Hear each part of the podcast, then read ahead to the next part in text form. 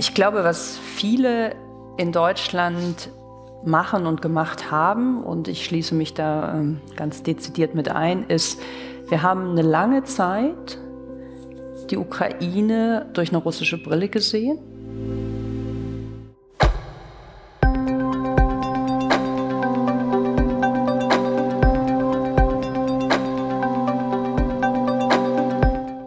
Herzlich willkommen zu einer neuen Folge von History and Politics, dem Podcast der Körber Stiftung zu Geschichte und Politik. Mein Name ist Gabriele Wojdelko und auch heute sprechen wir wieder darüber, warum Geschichte immer Gegenwart ist.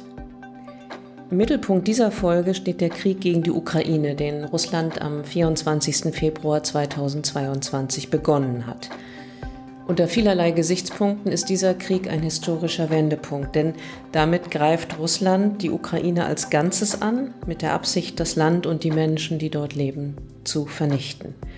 Seit Ende des Zweiten Weltkriegs ist das ein einmaliger Vorgang. Und dieser Krieg beendet auch die internationale Ordnung, die sich nach der europäischen Vereinigung von 1989 und nach dem Ende der Sowjetunion im Jahr 1991 etabliert hatte. Bleiben Sie also dran, wenn Sie mehr über die Bedeutung von Geschichte und Geschichtserzählung in diesem Krieg erfahren möchten. Zum Beispiel, wenn Sie wissen möchten, welche Botschaften der in Anführungszeichen Hobbyhistoriker Wladimir Putin sendet, wie bewerten unsere Gesprächspartner die historische Verantwortung Deutschlands gegenüber der Ukraine und wann genau hat dieser Krieg eigentlich begonnen?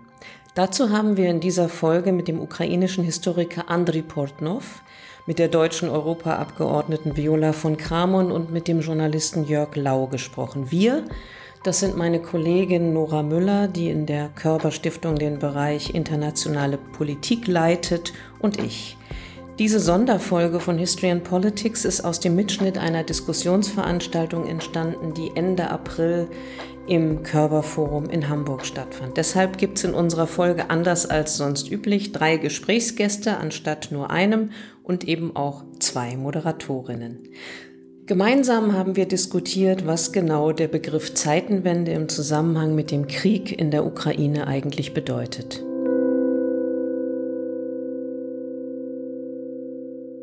Wir schreiben heute, glaube ich, den Tag 61 dieses schlimmen Krieges. Und es gibt Leute, die sagen, wir sind im Moment in einer ganz entscheidenden, aber auch in einer besonders gefährlichen Phase dieses Krieges angekommen. Wie ist Ihre Einschätzung? Wo, wo stehen wir da im Moment in diesem Krieg? Also zunächst einmal ist es wichtig zu betonen, dass Putin sich diesen Krieg ganz anders vorgestellt hat. Hm. Es war ganz klar, es ging nicht darum, in Anführungsstrichen nur den Donbass zu erobern, sondern es ging ihm natürlich um die gesamte Ukraine. Und offensichtlich wurde ihm von seinen Geheimdiensten Informationen zugeliefert, die weit von der Wirklichkeit entfernt waren, aus unterschiedlichen Gründen. Also sowohl was die militärische Widerstandskraft, aber natürlich auch was die Bereitschaft der Ukrainerinnen und Ukrainer, ihr Land zu verteidigen betrifft. Und das heißt, und deswegen sagen sie gefährlich und wichtig zugleich, desto besser die Ukrainerinnen und Ukrainer jetzt ihre Stellungen halten können, in der Lage sind, auch möglicherweise wieder Territorium zurückzuerobern. Umso besser ist es, dass wir dann wirklich irgendwann, wenn es zu dem Zeitpunkt kommen sollte, auch in eine Verhandlungslösung eintreten können. Denn nur wenn wir die Ukrainerinnen und Ukrainer in den Stand versetzen, dass sie sich wehren können und dass sie ihr Territorium sozusagen auch wieder ähm, von den russischen Truppen befreien können, glaube ich, ist das überhaupt möglich.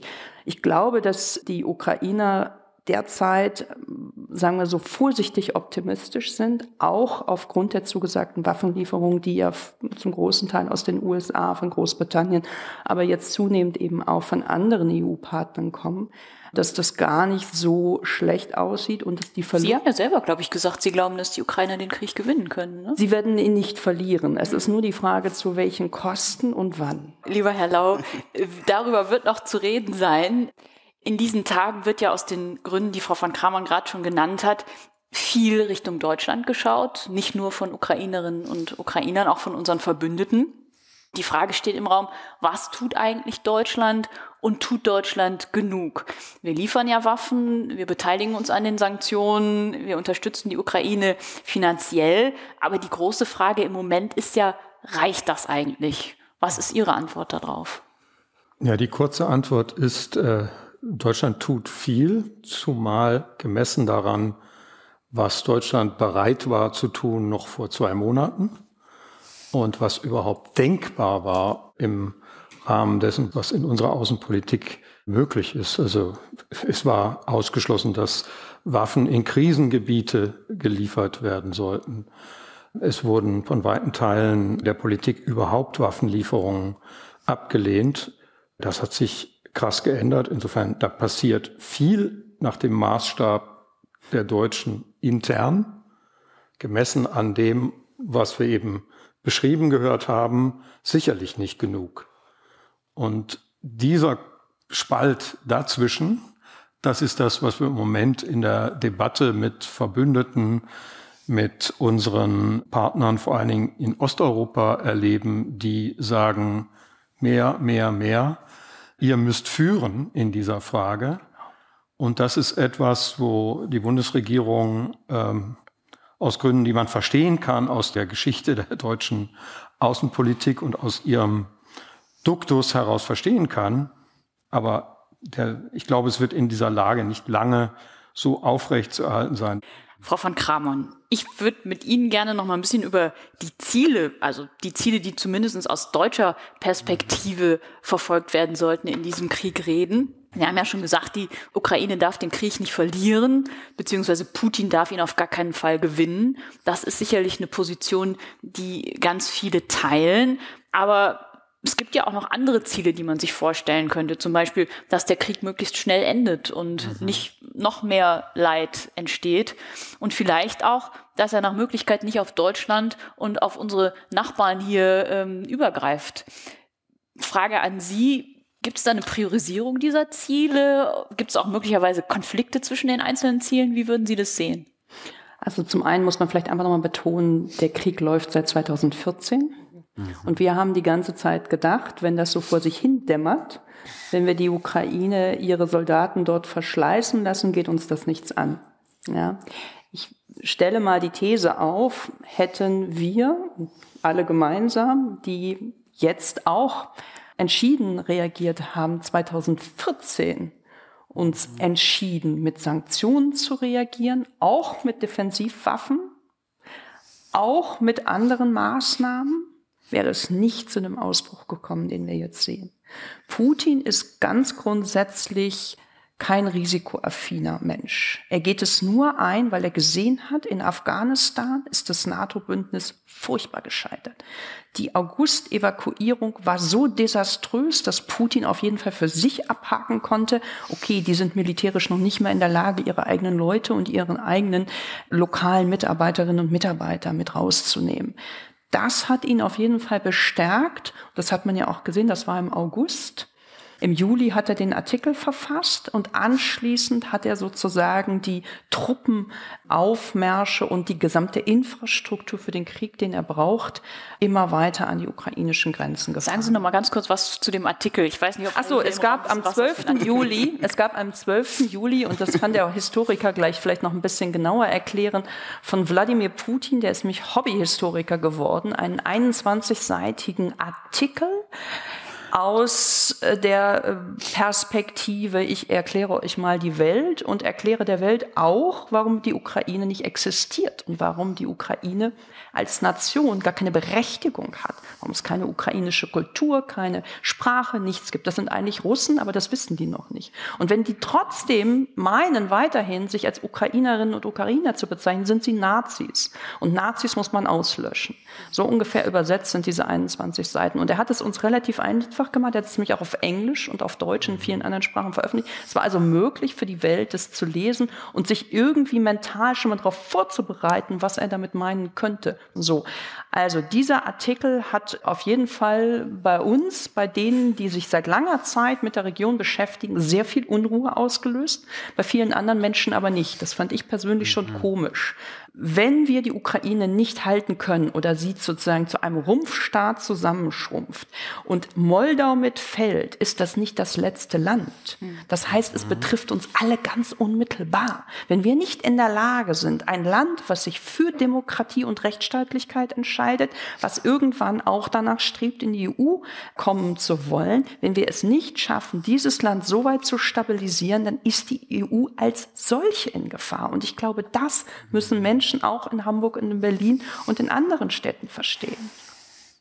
Also das Ziel, diesen Krieg so schnell wie möglich zu beenden, ist ein untergeordnetes Ziel aus Ihrer Sicht. Der muss beendet werden, aber dass die Maßnahmen, die getroffen werden müssen, sagen wir so, sind offensichtlich politisch noch nicht so mehrheitsfähig, wie das eigentlich sein müsste. Und wenn Herr Lau sagt, es wird was getan, ja, wenn man aus der Perspektive der deutschen Außenpolitik guckt, aber die Notwendigkeit vor Ort, der blutige Krieg vor Ort, erfordert eigentlich viel mehr Engagement. Und ich weiß nicht, worauf die Bundesregierung, ich weiß nicht, worauf das Kanzleramt noch wartet. Wir werden nicht mehr ernst genommen. Wir sind komplett isoliert. Und hinter vorgehaltener Hand sagen das auch alle. Nur weil sich niemand mit Deutschland anlegen will, weder in Washington noch in Paris, Paris, schweigen sie. Und das ist aber langfristig kein gesundes Zusammenarbeiten. Wir wollen gleich noch über Deutschland reden und die Zeitenwende. Liebe Gabi, aber jetzt gebe ich ab an dich und die historischen Wurzeln dieses ja, Konflikts. Unbedingt, denn äh, Frau von Kramon hat ja praktisch schon den roten Teppich für Andriy Portnov ausgerollt. Das, was der russische Präsident in diesem Artikel ausgeführt hat, ist ja eine Version der Geschichte, nämlich dass Belarussen, Weißrussen, Ukrainer und Russen zur dreieinigen russischen Nation gehören. Das ist ja ein Bild aus dem 17. Jahrhundert. Mhm. Also aus der russischen Imperialgeschichte. Was sagt es eigentlich aus über die politische Vision eines Präsidenten heute, wenn er in die imperiale Geschichte des 17. Jahrhunderts zurückgeht? Also erstens sage ich, es gibt mehrere Artikel. Mhm. Nicht nur dieser Text, die besonders wichtig ist, finde ich auch. Es gibt auch mehrere Texte und komischerweise, also ein ersten ganz wichtigen Artikel von Putin ist, interessant, 30. Dezember 1999 publiziert, ein Tag vor Genau, vor Jelzins neues Jahr Rede, wenn er gesagt hat, okay, ich bin zu krank, Wladimir, Wladimir, ich mache das weiter. Und schon in diesem Text, 99, liebe Kolleginnen und Kollegen, also so alt, ja, stand viele interessante Sachen. Da ist schon eine Rede über Großstaatlichkeit, Patriotismus, die man in russische Sinne verstehen muss und so weiter und so fort. Äh, damals hat das, glaube ich, überhaupt niemand äh, also wahrgenommen oder sowas, nur als ein, so ein kleines so Propagandastück vor den Wahlen. Aber eigentlich meine These ist, dass interessanterweise Putin im Vergleich zu anderen Politikern unserer Tagen ist mehr oder weniger also in diese, in diese Texte und dann auch Kriege und andere Sachen, mehr oder weniger konsequent und sogar man kann mehr oder weniger gut verstehen, was kommt als nächster Schritt. Das ist kein Geheimnis. Das ist keine so spontane Entscheidung, das glaube ich nicht. Also Sie sagen, seit 1999 liegt die Ideologie auf dem Tisch. Zum Teil, zum Teil ja, aber damals gibt es nur so erste Elemente. Ich kann das ganz kurz also erzählen, wenn Sie wollen. Es gibt dann meiner Meinung nach mindestens zwei ganz wichtige, naja, Zeitenwenden, wenn wir diesen Begriff benutzen. Erstens natürlich die Orangenrevolution in der Ukraine, also 2004. 2004. Damals erinnere ich mich nochmal, Putin hat zweimal Viktor Janukowitsch als neu gewählter Präsident begrüßt. Und dann zweimal nichts passiert, dann Orangenrevolution und Yushchenko ist als Präsident endlich gewählt. Das war doch ein also, großer Schock und es gibt auch Artikel, die gerade nach diesen Ereignissen geschrieben wurden. Und dann zweite Datum, die ich ganz wichtig finde, ist 2020, also dieser ganz wichtige und tragische, würde ich sagen, Verfassungsänderung in Russland. In 2020 gibt es diese interessante Geschichte seit dieser Entscheidung. Putin hat recht, so lang wie er will, Präsident der Russischen Föderation zu bleiben. Ja? Was bedeutet das für uns, also für die EU, für diesen Krieg? Meiner Meinung nach es bedeutet, dass nach dieser Verfassungsveränderung braucht Putin automatisch sozusagen eine neue symbolische Legitimierung, Legitimität, also für seine Politik, seine Stelle. Früher hat zum großen Teil dieser Geschichte mit dem Krim, also Annexion, Okkupation der Krim, so eine Rolle gespielt. Ja, 2014. Aber das ist schon vor sechs Jahren. Alt genug, muss man etwas Neues. Und dann dieser Neues kommt mit Afghanistan und Ukraine und äh, Transnistrien und so weiter und so fort. Und ich glaube, wenn wir das gut verstehen, dass also Putin versucht, also seinem Regime eine neue Legitimität zu verschaffen, das bedeutet auch, und das ist eine ganz tragische Nachricht, äh, glaube ich, aber nochmal nichts Neues, dass sozusagen in diesem Sinne ist dieser Krieg weitgehend irrational und es ist sehr schwierig es zu stoppen. Weil er kann nicht sagen, Leute, ich habe einen Fehler gemacht. Hm, geht problematisch, treten wir zurück. Nein, jetzt muss er oder soll er, oder wie Sie wollen, nur vorne gehen. Und das ist unglaublich gefährlich. In alle möglichen Sinne. Territoriale, politische, ökonomische und so weiter und so fort. Und, da, und jetzt zurück zu dieser komischen, genau, dreieinigen russischen Volkes. Ja, die politische Vision. Genau, politische Vision. Mhm. Nochmal, ganz interessant. Wenn ich diese, ich sage ganz ehrlich, ich habe diese alle Artikel von Putin vor einigen Wochen wieder gelesen. Es gibt auch zum Beispiel Artikel über Polen, liebe Kolleginnen und Kollegen. Auch schreckliche Sachen. Über Polen als das Land des Zweiten Weltkrieg begonnen hat. Das steht genauso. Und das hat auch eine klare politische Bedeutung. Und damals hat er gesagt, oh, interessante These, vielleicht diskutieren wir. Nein, es geht nicht um Diskussion, nicht um Debatte. Es geht um so einen Versuch zu zeigen, dass Russland jetzt diese ganze, naja, Sicherheitsarchitektur oder sowas ganz neu oder ganz alt wieder aussieht. Und was zum Beispiel erstaunlich ist, dass alle diese Artikel, diese dreijährigen russischen Volkes, ja, und solche Sachen, die sind, also historisch gesehen, philosophisch gesehen, die unglaublich archaisch sind. Mhm. Fast alle Zitate aus diesen Texten, Putins Text, oder das mache ich vielleicht nächstes Mal in einem so Text oder so, kann man eine genaue Zitate, zum Beispiel die Texte von russischen Slawophilen, Mitte 19. Jahrhundert finden. Es gibt Zitate, die klingen genauso wie dieser berühmte Solzhenitsyns Buch, wie man Russland also neu entdecken kann. Das heißt, dass in diesem Sinn, historisch-philosophisch gesehen, bringt Putin uns oder Russland nichts Neues, aber diese Sachen, die sind so altmodisch, so archaisch, so nicht modern, wenn Sie wollen. Das, das macht diese Gesamtlage noch, naja, noch schlimmer, würde ich sagen. Noch schlimmer und noch irrationaler. Und diese Irrationalität sollen wir, tut mir leid, anerkennen und wahrnehmen. Das ist nicht nur Witze oder Missverständnisse. Da ist leider, also Weltanschauung oder Glaubenskonzept. Das ist ein Glaubenskonzept. Man glaubt das oder glaubt es nicht. Schluss. Genau, ich würde gern, ähm, haben wir mit Andriy Portnov über, über das archaische Geschichtsbild, über diese archaischen Bezüge gesprochen. Ich würde gern mit Ihnen, Frau von Kramon hat das Stichwort genannt, äh, Nazis, die Ukrainer sind Nazis, die Denazifizierung der Ukraine. Ich würde gerne mit Ihnen darüber sprechen, wie Sie das einschätzen, welche Rolle eigentlich der Sieg über den Faschismus, der in Russland am 9. Mai in jedem Jahr gefeiert wird, der Sieg der Roten Armee, welche Rolle eigentlich der Faschismus und der Sieg über den Faschismus für die Geschichtspolitik des russischen Präsidenten hat. So wie ich das jetzt verstehe, schnurrt es zusammen auf einen Moment der nationalen Größe. Mhm. Also das ist der Moment, an dem die russische Nation, äh, das ist ja schließlich auch die Folie, vor der das hier stattfindet, die russische Nation geschichtswirksam war, das Böse besiegt hat und, und ein, ein Moment der Macht. Mhm.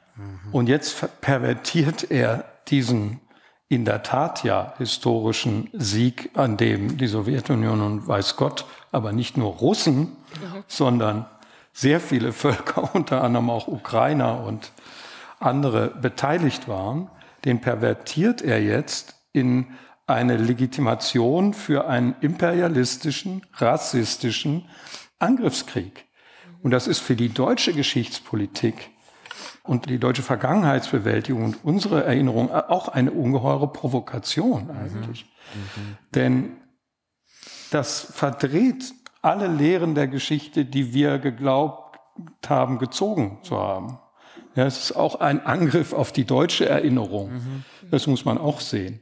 Das ist noch, spielt noch zu wenig eine Rolle. Wir haben auch zu viel, zu viel Grauen im Moment, mhm. als dass wir uns mit dieser Metaebene beschäftigen. Das müssen wir aber. Er greift die deutsche Vergangenheitsbewältigung und letztlich auch das Gedächtnis der Welt an, eigentlich, mit dieser hanebüchenden Rechtfertigung für diesen Krieg. Ähm, mir fiel gerade eine Szene ein, die ich erlebt habe auf einem Flug mit dem äh, Bundeskanzler nach Kiew. Mhm. Bei dem Versuch, eine Woche bevor dann der Krieg losging, noch mhm. zwischen Kiew und Moskau zu vermitteln. Und da gibt es für Journalisten die schöne Situation, dass dann, äh, wenn alles getan ist im Flugzeug, der Bundeskanzler nach hinten kommt und man kann Fragen stellen. Das findet dann im Hintergrund statt. Unter drei darf also nicht zitiert werden. Ich werde auch nicht zitieren. Aber eine Sache darf man erwähnen. Der Aufsatz, von dem Sie gerade gesprochen haben, den hat Olaf Scholz zweimal mhm. von sich aus erwähnt. Also das hat ihn offenbar total beschäftigt. Mhm. Kurz vor dem Krieg auf jeden Fall, weil er, er fing an, da zu recherchieren und so. Und dieses Dokument hat ihn unglaublich ins Stutzen gebracht darüber, das ist jetzt meine Deutung, ob man mit dem Mann eigentlich noch verhandeln kann. Er wollte ja noch verhandeln in Moskau, mhm. aber mhm. er fing an zu referieren, was in diesem Aufsatz drin steht und was für ein Geschichtsbild. Mit anderen Worten, er ist auf einen Akteur gestoßen, mhm. der ein völlig anderes. Programm hat, als wir glauben und den wir vielleicht nicht mehr erreichen können. Und insofern, es ist ein Krieg, der findet auf einer mythischen Ebene auch statt. Und das ist für die, die deutsche die Bundespolitik un, unfasslich schwierig. Mit so etwas sind wir nicht mehr gewohnt umzugehen. Wir, wir unterstellen andere Motive. Er will ja, er will an die Rohstoffe, er will seinen Machtbereich. Nein, er will, er will etwas Mythisches erreichen. Mhm. Und das ist ein Schockmoment ohnegleichen für unsere Politik. Frau von Kramon, jetzt hat der äh, Herr Lau auch über den Angriff auf die deutsche Erinnerungskultur und auf die Art und Weise, wie wir mit unserer Geschichte umgegangen sind, angespielt. Das baut eine schöne Brücke zu dieser Frage der historischen Verantwortung. Also die historische Verantwortung ist ja seit Kriegsausbruch in Deutschland mehrfach diskutiert worden unter sehr unterschiedlichen Vorzeichen. Also mal werden Waffenlieferungen unter dem Gesichtspunkt der historischen Verantwortung Deutschlands abgelehnt, mal äh, eher nicht. Also wo, welche Art von historischer Verantwortung sehen Sie, wenn wir auf Deutschland gucken, gegenüber der Ukraine ganz konkret? Wo stehen wir da? Ich glaube, was viele in Deutschland machen und gemacht haben, und ich schließe mich da ähm, ganz dezidiert mit ein, ist, wir haben eine lange Zeit die Ukraine durch eine russische Brille gesehen, haben den Fehler gemacht, den der Historiker Timothy Snyder, wie ich finde, auch immer wieder sehr stark ähm, beschrieben hat. Wir verwechseln oft Sowjetunion mit Russland, wir setzen das gleich. Wir machen uns nicht die Mühe, im Zuge unserer Aufarbeitung zu gucken, was hat eigentlich genau die deutsche Wehrmacht und all die, die noch das Elend über die Sowjetunion gebracht haben, genau wo verursacht. Und er hat das Buch geschrieben, das heißt Bloodlands, also Blutland oder Blutboden. Und da, 600 noch was Seiten, ähm, steht eigentlich ziemlich gut drin, wie die deutsche Verantwortung insbesondere auf dem Boden der Ukraine auszusehen hat und dass wir uns dem nicht entziehen können. Und ich habe mir auf dem Weg hierher nochmal eine Veranstaltung, die meine Kollegin Marie-Louise Beck 2017 im Deutschen Bundestag genau zu der Frage Deutschlands Verantwortung in der Ukraine organisiert hat, wo der Gastredner über 30 Minuten Timothy Snyder war. Und alle, die das interessiert, äh, müssen das unbedingt nachschauen, weil er wirklich mit sehr einfachen Worten beschreibt, was unser Problem ist. Ja? Und genau in diesen langen Zügen, also zynischer kann es kaum sein, wie Putin da reingrätscht und wie quasi Putin für sich die das Befreiungsnarrativ für Russland zuschreibt und den Ukrainerinnen und Ukrainern die Kollaboration mit den Nazis zuschreibt. Tatsächlich aber, ohne dass man das jetzt wirklich quantifizieren kann und darf, haben die Ukrainer in Zahlen viel mehr unter diesem Nazi-Regime gelitten als Soldatinnen, als Zivilisten unter den Jüdinnen, aber eben auch, weil sie Kornkammer waren. Und sowohl die Sowjets als auch die Deutschen hatten es insbesondere immer wieder auf die Ukraine abgesehen und wollten die Ukraine vernichten, aus unterschiedlichen Gründen. Aber das heißt, wenn wir uns schützend vor jemanden stellen, dann müssen die Deutschen sich immer an die Seite der Ukrainerinnen und Ukrainer stellen. Die waren immer diejenigen, die quasi von der Auslöschung bedroht waren. Und ich glaube, die geschichtliche Aufarbeitung auch unserer eigenen Geschichtsbücher, auch nochmal über unsere äh, Lehrerinnenausbildung dazu gehen, alle, die sich für das Thema interessieren und hoffentlich ist der Krieg bald vorbei, kann ich nur ans Herz legen, fahren Sie mal in die Ukraine, fahren Sie nach Dnipro, fahren Sie nach Kharkiv, fahren Sie an die Orte, wo die deutsche Geschichte so viel Unheil, so viel Tragik angerichtet hat und reden Sie mit den Menschen. Und dann, glaube ich, tut sich auch hier was und dann ist mehr Empathie da, dann ist mehr Bereitschaft da, dann ist auch der Wille da, die Ukrainerinnen und Ukrainer zu mehr Wehrhaftigkeit und zu mehr ja, militärischer Abwehrbereitschaft zu mobilisieren. Beenden wir mal fürs Erste den Exkurs in die Geschichte und gehen äh, in, die, in die Gegenwart, äh, Nora, das, zur Zeitenwende. Zur Zeitenwende, ja, ein Wort, das manche unter uns nicht mehr hören können. Herr Lau, Sie sind ja kein Politiker, sondern Sie schreiben über die Politik. Ähm, ich wollte mit Ihnen noch mal so ein bisschen über die Frage der, der Aufarbeitung deutscher Russlandpolitik reden. Ich glaube, Sie waren ja mit dabei, als der Bundespräsident in Polen war und ja. dann erfahren hat von seiner Ausladung in die Ukraine. Ja. Er hat ja auch selber Fehler eingestanden bei der Einschätzung Russlands. Sie haben mal so schön gesagt, viele müssen, ich zitiere, viele müssen durch die Tür gehen, die Steinmeier mit seinem Eingeständnis eigener Fehler aufgemacht hat. Frage an Sie, worin bestehen denn diese Fehler der Vergangenheit und was sollten wir für die Zukunft daraus lernen? Ja, das ist ein weites Feld. Das betrifft nicht nur die Politik, das betrifft die deutsche Wirtschaft, hm. das betrifft auch die Gesellschaft, die nicht richtig hingeschaut hat, die Medien wahrscheinlich auch, aber eben auch die Politik. Und ich würde sagen, was, was Steinmeier angefangen hat zu sagen, also diese Sache mit, nehmen wir mal die Pipeline. Die Pipeline, die dann Nord Stream 2, Nord Stream 2 die kurz vor dem Krieg dann noch beendet wurde, begraben wurde sozusagen. Da kann man die Fehler, glaube ich, gut dran festmachen. Die ist 2014 angeschoben worden und 2015 nach der blutigen Niederschlagung des Maidan nach der Besetzung der Krim einfach fortgesetzt worden.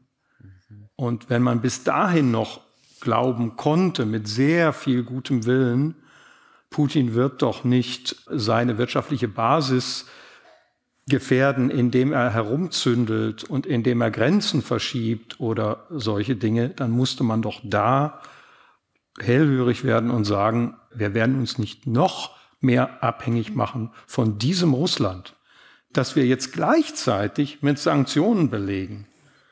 Also wie, wie passt das zusammen? Diese Politik, heftige Sanktionen damals schon in Europa durchzusetzen und zugleich eine zweite Pipeline zu bauen.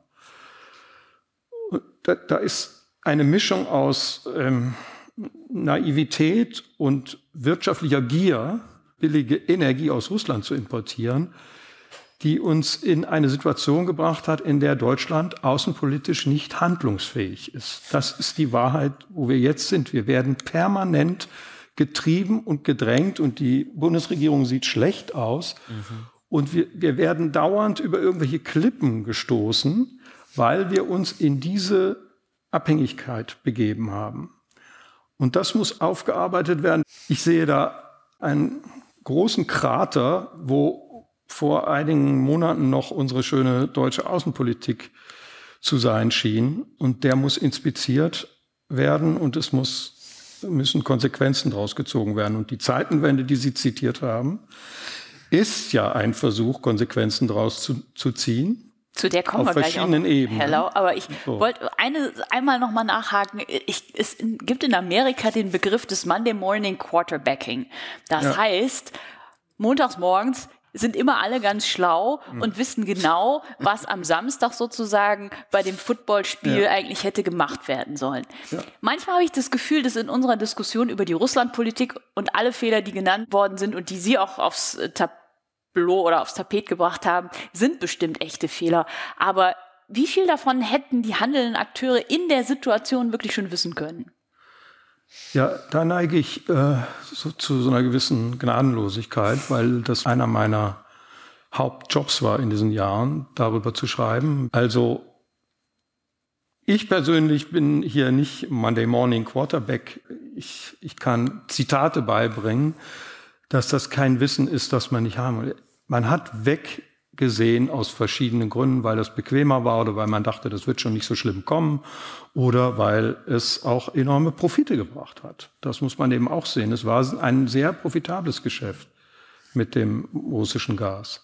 So, insofern weiß ich das äh, von mir, aber es, es gilt sicherlich nicht für alle, die sich jetzt an der Debatte beteiligen. Aber man muss da durch. Das äh, ein bisschen Besserwisserei ist nicht so schlimm wie das äh, nicht drüber nachdenken und dann in die nächste Falle stolpern mit dem nächsten problematischen Land, an das wir uns binden. China, da wollen wir jetzt heute hier nicht drüber diskutieren, aber es gibt Analogien. Herr Pfortnow, Ihr Blick auf diese Zeitenwende in Deutschland, wie ist der? Es gibt ja Leute, die sagen, es sind andere Zeiten, aber es ist immer noch das gleiche Land. Würden Sie diese Einschätzung teilen? Und wie weit ist dieser Paradigmenwechsel, auch der mentale Paradigmenwechsel, den Herr Lau ansprach, wie weit ist der aus Ihrer Sicht tatsächlich gediehen? Als Historiker, liebe Kolleginnen und Kollegen, kann ich sagen, dass mit solchen Fragen sollen wir vorsichtig umgehen. Das heißt, im Moment, im Moment, ja, der entscheidenden Entwicklungen, ja, ganz oft, normalerweise, verstehen die, Leu die Leute nicht genau, was da eigentlich passiert ist. Auch die Namen kommen später. Zum Beispiel die Name für den Krieg. Für diesen Krieg bestimmt kommt auch ein Name. Aber später, nicht jetzt. Und deshalb bin ich nicht so 100% sicher, dass wir schon jetzt, ja, hier in Deutschland, naja, über Zeitenwende oder so etwas reden dürfen. Nein, noch nicht. Das heißt, im Moment äh, in der Ukraine gibt es diese besondere Aufmerksamkeit auf, also deutsche Politik, deutsche Gesellschaft, deutsche Medien.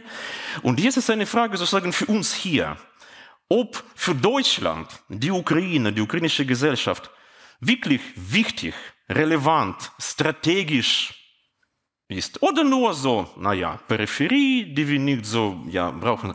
Und wenn zum Beispiel Herr Scholz und Herr Steinmeier und alle diese sogenannten Intellektuellen diese Frage ernst nehmen und antworten, dann glaube ich, auch die deutsche Debatte über die Krieg in der Ukraine kann ein bisschen anders sein. Weil hier diese Interesse und diese Aufmerksamkeit in der Ukraine nicht so klar verstanden ist. Und das, das will unbedingt hier sozusagen unterstreichen. Und äh, glauben Sie mir, sogar unser heutiges Gespräch wird morgen in der Ukraine auch kommentiert. Und das ist wirklich was erstaunlich, was neu, für mich auch neu. Ich habe nie diese Rolle als Übersetzer gespielt und ich hoffe sehr, ich hoffe sehr, dass Deutschland jetzt äh, diese Entscheidung äh, über die Ukraine und das heißt automatisch Europa, Osteuropa und Europa treffen soll, wird. Und meine Hoffnung, wenn ich das so sagen darf, ist natürlich, dass diese Entscheidung nicht zu spät kommt.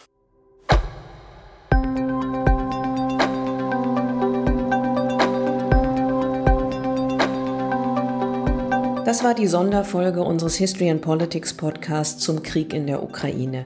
Wir haben bei der Veranstaltung in Hamburg Ende April auch noch über weitere außen- und sicherheitspolitische Facetten des Krieges gesprochen, die in diesem Podcast keinen Platz finden konnten. Wenn Sie die Videoaufzeichnung des gesamten Gesprächs ansehen und auch noch mehr über unsere Gesprächsgäste erfahren möchten, finden Sie das Video in der Mediathek der Körber Stiftung auf der Website der Stiftung. Den direkten Link haben wir auch noch mal in die Show Notes gepackt. Alle weiteren Informationen zur Arbeit des Bereichs Geschichte und Politik der Körber Stiftung finden Sie auf unserer Stiftungswebsite. Da gibt es natürlich auch alle aktuellen Folgen des History and Politics Podcasts. Vielen Dank fürs Zuhören, hoffentlich bis zur nächsten Folge. Machen Sie es gut in diesen schwierigen Zeiten. Tschüss.